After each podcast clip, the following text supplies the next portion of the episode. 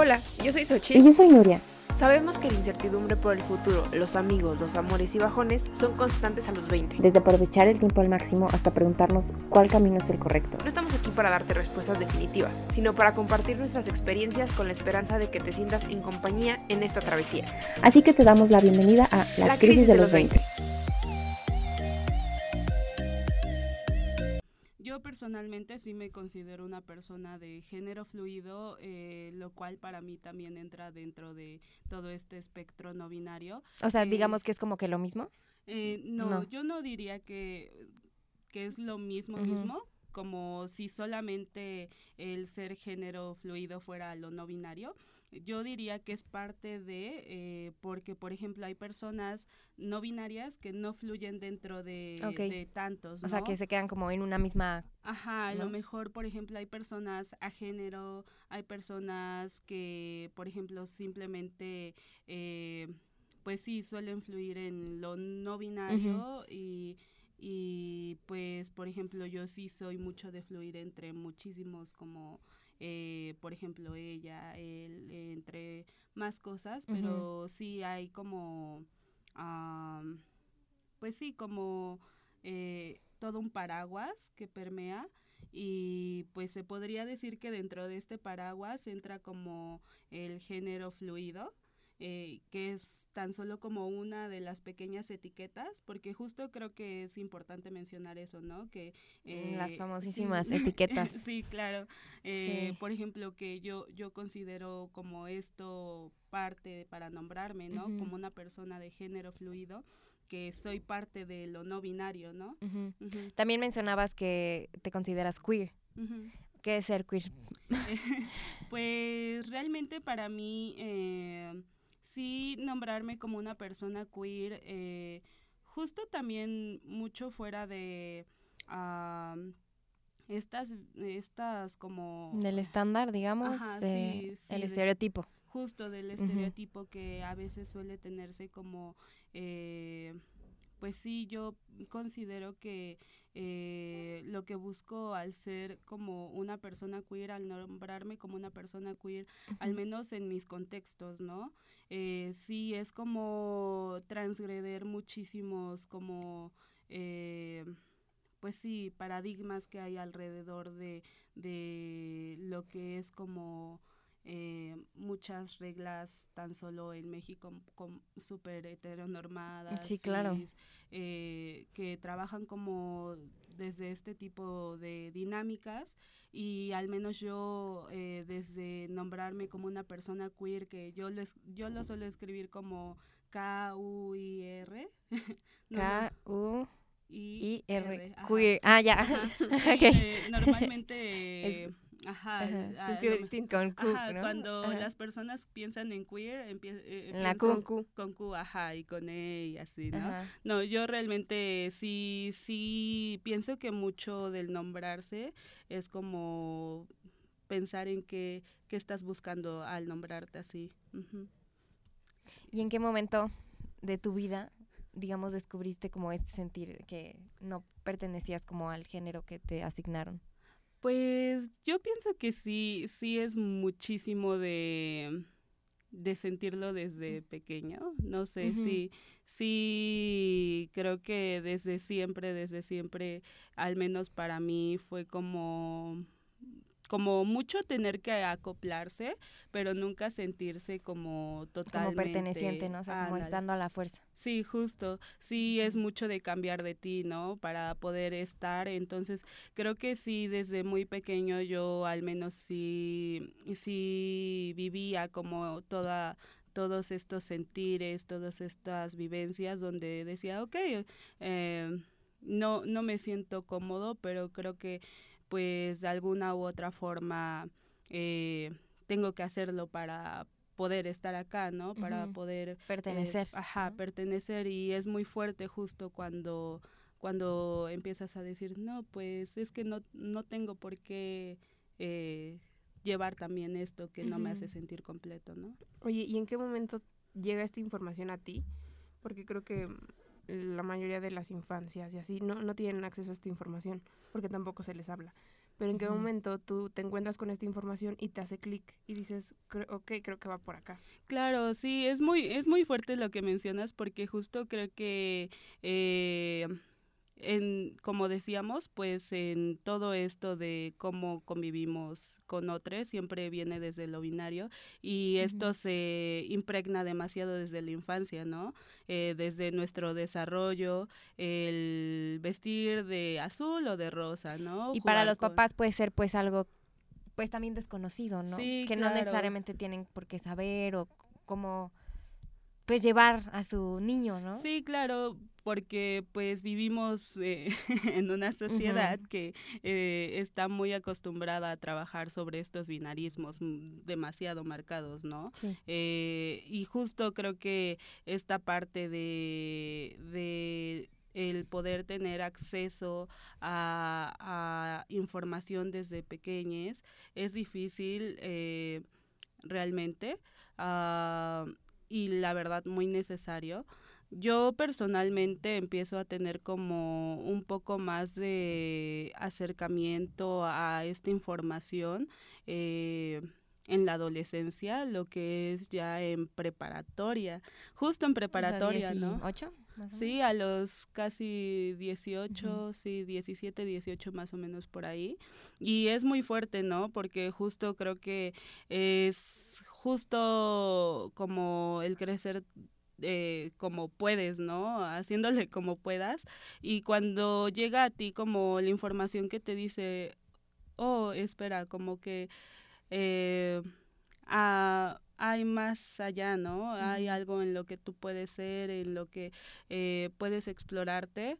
Pues sí, es como realmente un abrazo, ¿no? Saber que, mm, pues sí, por ejemplo, yo muchas veces me sentí muy solo, eh, como muy fuera de lugar y como decir, wow, no, no soy el único, no solamente yo me siento así, no solamente son como a veces como estas manías mías, ¿no? Sino que realmente, ah, pues sí, eh, hay más formas de vivir y, y de explorarse en el día a día, sí. ¿Y en qué momento eh, decides eh, empezar como a comunicarlo y ser quizás más verbal con, con ese tema y cómo fue quizás eh, el recibimiento de la sociedad? proceso. Sí, pues mm, para mí personalmente, ah, yo te- eh, tengo una amistad que justo eh, con ella como que sí solíamos ser muchísimo, ¿no? Y justo cuando yo empiezo como a explorar esta información desde internet, ¿no? Me llega desde internet que es como eh, el empezar a toparse con esta información y decir, oh, ¿qué es esto? Y entonces empiezas a buscar más, ¿no? Y en algún momento yo le comunico a esta amistad como, wow, me acabo de encontrar con esto y me hace muchísimo sentido, ¿no? Me hace sentir como que muy posiblemente yo... Que aquí yo- pertenezco. sí, yo entro dentro de esto, ¿no? Eh, y que no me, no me hace sentir pequeño, eh, me hace sentir bien, ¿no? Y como eh, sí, eh, los primeros pasos que yo doy es justo empezar a comunicarme con amistades, eh, el empezar a hablar con mis amigas, con mis amigos, con mis amigues también, justo con esta amistad empezamos como toda, todo un O proceso sea, se de... fueron descubriendo juntos. Sí, sí, eh, fue muy interesante porque justo fue todo un proceso de exploración mutuamente, ¿no? De empezar a comunicarnos, a verbalizarnos eh, de estas maneras, ¿no? De decir, oh, ok, y me decía, ¿sabes qué? A mí también me hace muchísimo sentido y como empezar a decir, claro, entonces... Eh, yo pienso que sí, como el poder verbalizarte, el poder comunicarte y como eh, también sentirte abrazada por otras personas es como algo que ayuda muchísimo, ¿no? A todo este proceso. Eh, yo personalmente, pues como ya dije, eh, primero empiezo como eh, con mis amistades a decirles, oigan, eh, me, me, siento así, me siento así, me gusta nombrarme así y pues sí, el recibimiento de estas amistades me hace sentir muy, muy, muy, pero muy abrazado. eh, creo que al- creo que nosotros como generación, como que estos temas eh, pueden ser un poquito más digeribles. Eh, pero quizás como te fue con con las generaciones no tan claro, recientes. Sí, claro.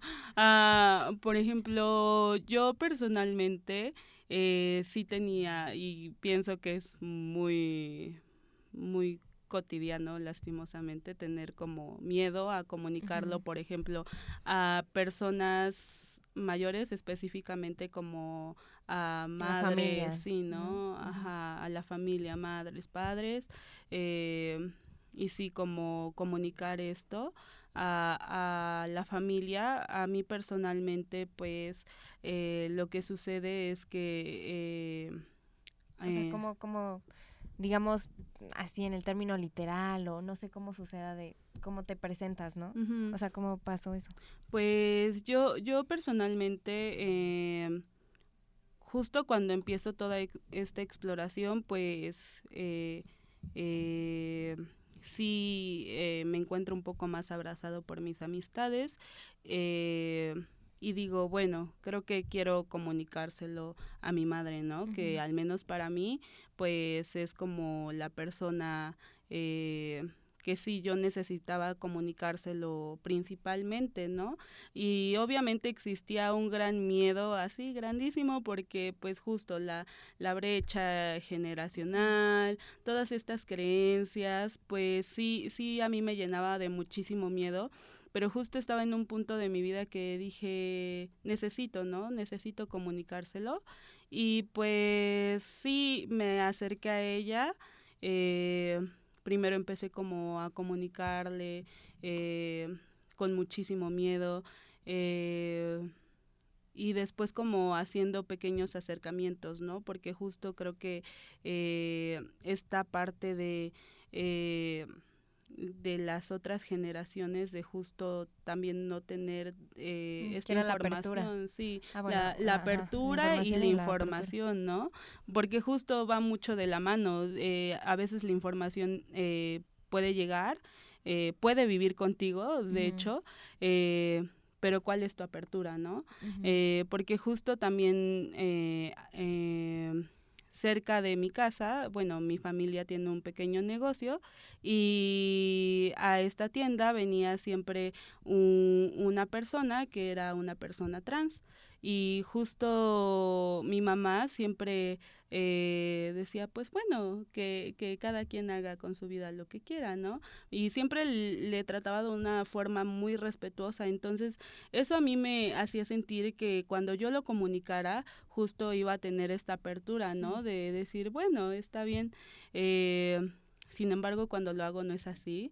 Es muy fuerte porque, mm, como les digo, yo sí quise como acercarme poco a poco, como decir, claro, eh, sabes, Eh, mira este vecino que luego viene eh, y pues su forma de, de presentarse, de vivirse en el mundo es esta, ¿no? Y como yo empezar también como a dar esta, esta información sobre lo no binario, ¿no? Porque justo vuelvo a caer como en esto, ¿no? De que, eh, pues si eres trans, pero entonces si, si eres trans te identificas con el otro género opuesto, ¿no? Y yo realmente como presentarle a lo mejor un concepto muchísimo más allá de, de lo que a lo mejor ella tiene conocido, pues sí, sí fue difícil como empezar como hacer estos pequeños trabajos y cuando justo yo le digo, pues es que yo, yo soy una persona trans que se identifica eh, como una persona no binaria, ¿no?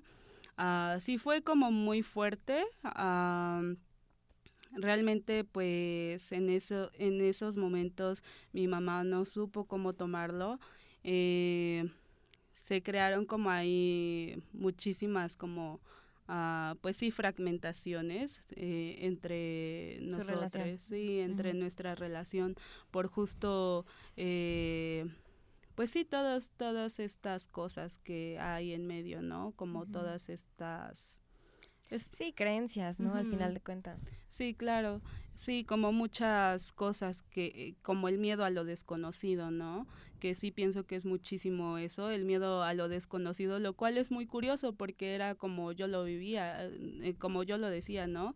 Eh, justo, eh, pues no es como que sea ajeno a ti, estabas viviendo como al lado de estas personas, ¿no? Por ejemplo, eh, creo que sí algo que cuesta mucho eh, a lo mejor para las personas ver es que no son ajenas a eso, sino que realmente pues en el día a día se convive, se vive eh, con diversidad, ¿no? Con, eh, con personas y al eh, convivir con personas es puramente convivir con diversidad y pues justo tener miedo y como muchas, eh, como si... em, ¿Resistencia? ajá, como resistencias a esta, a estas cuestiones, eh, pues sí creo que llega como a nublar muchísimo la vista y también como a, a decir no, no quiero saber sobre que ello no, no sé qué es esto, Ajá. me espanta. y, y no quiero verlo, Ajá. ¿no? Para mí no existe y es muy fuerte porque aunque hagas que no... Justo, de pronto muchos, eh, quizá adultos, iba a decir adultos mayores, ¿no? Llamémosle generación nuestros papás. que no porque no, eh, no creas, más bien no porque no está en ti no significa que no existe, Claro. ¿no? Entonces de pronto ellos creen eso, de decir, no, no, no, no pasa, no es, Sí, no, no, no, no es. Pero dices, no por tus pensamientos así, no significa que no haya personas así. sí, claro. Es que creo que también, este, cuando, bueno, es que ya no sé cómo plantearlo, pero, este, por, por ejemplo, en mi familia no existe una persona que se identifique como una persona no binaria. Entonces, pues tampoco hay eh, la tema. apertura, la apertura al tema, ¿no? Entonces, si no lo ves en tu entorno cotidiano, no no existe. Y puede ser hasta muy comodín, pues decir no existe, no me voy a informar del tema. Y creo No, que... y si, y si sé que existe o llega a mí, está mal.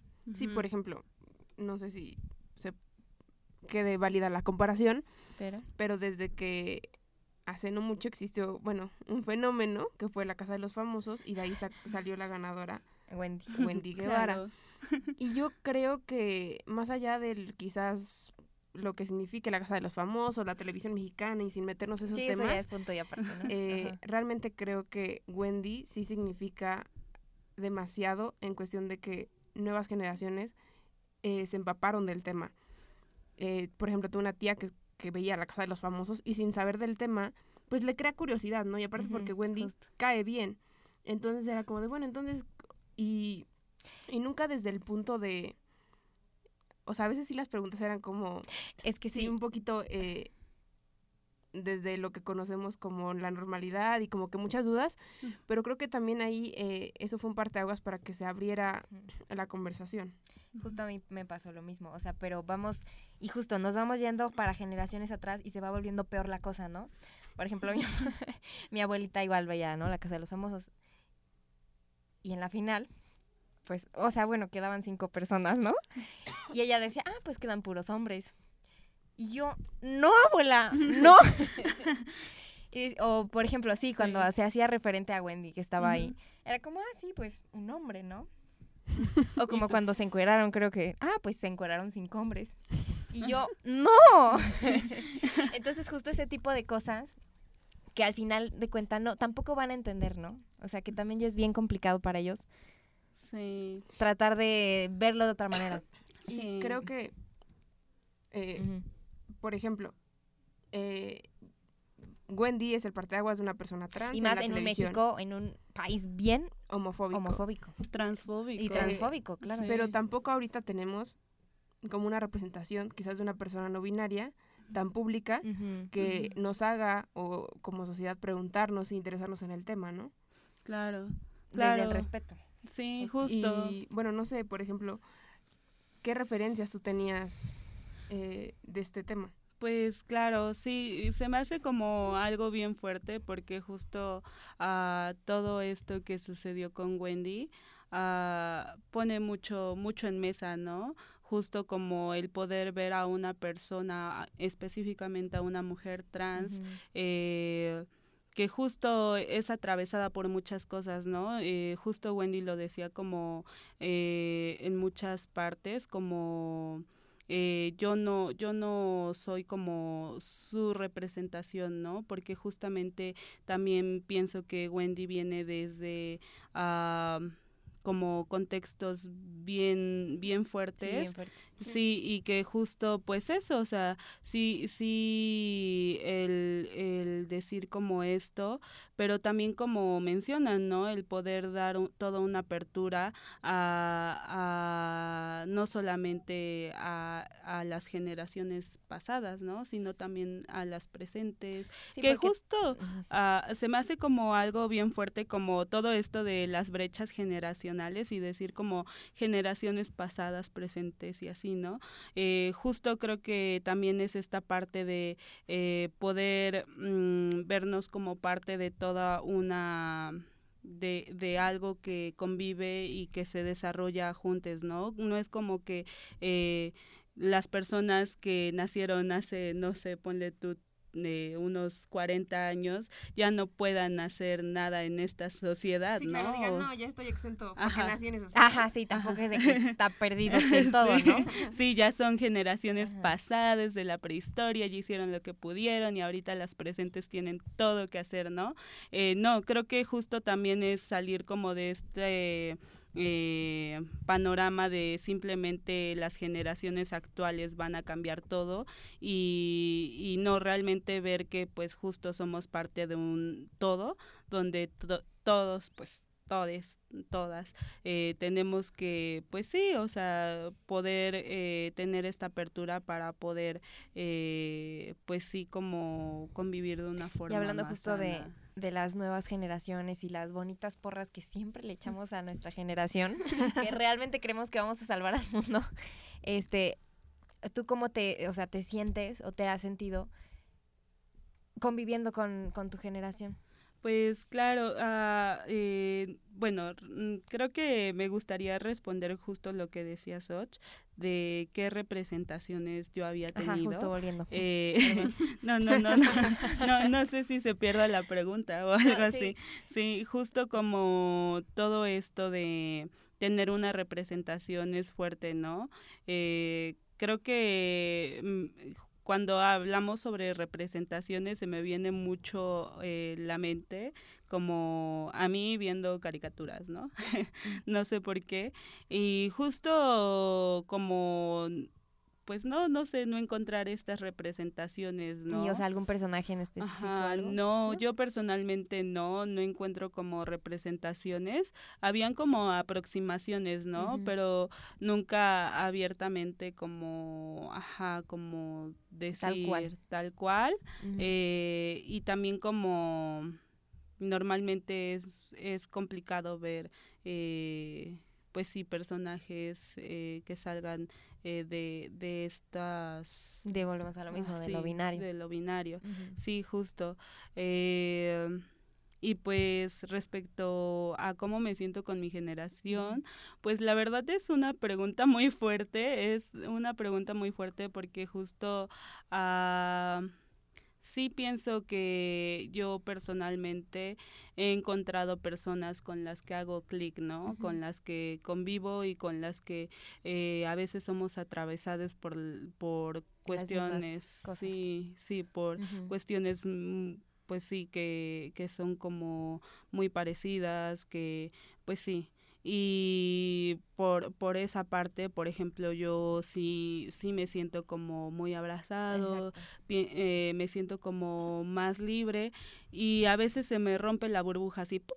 así de que cuando por ejemplo cuando pasó la pandemia que fue justo como mi época donde tuve, tuve mucho tiempo, ¿no? Para explorarme, para preguntarme muchas cosas, pasar tiempo conmigo y también eh, eh, eh, el poder encontrarme con estas personas que son las que menciono, que justo son con las que me siento más cómodas, pues sí fue como todo un construir, ¿no? Y, y poderme sentir parte de, pero justo cuando se regresa como a toda esta normalidad eh, después de pandemia, eh, se me rompió la burbuja completamente porque pues sí, eh, fue empezar como de nuevo a, a, habitar más espacios más allá de, de tu casa. Ajá, sí, o de, de los nuestros, ¿no? Del mío y de mis amistades.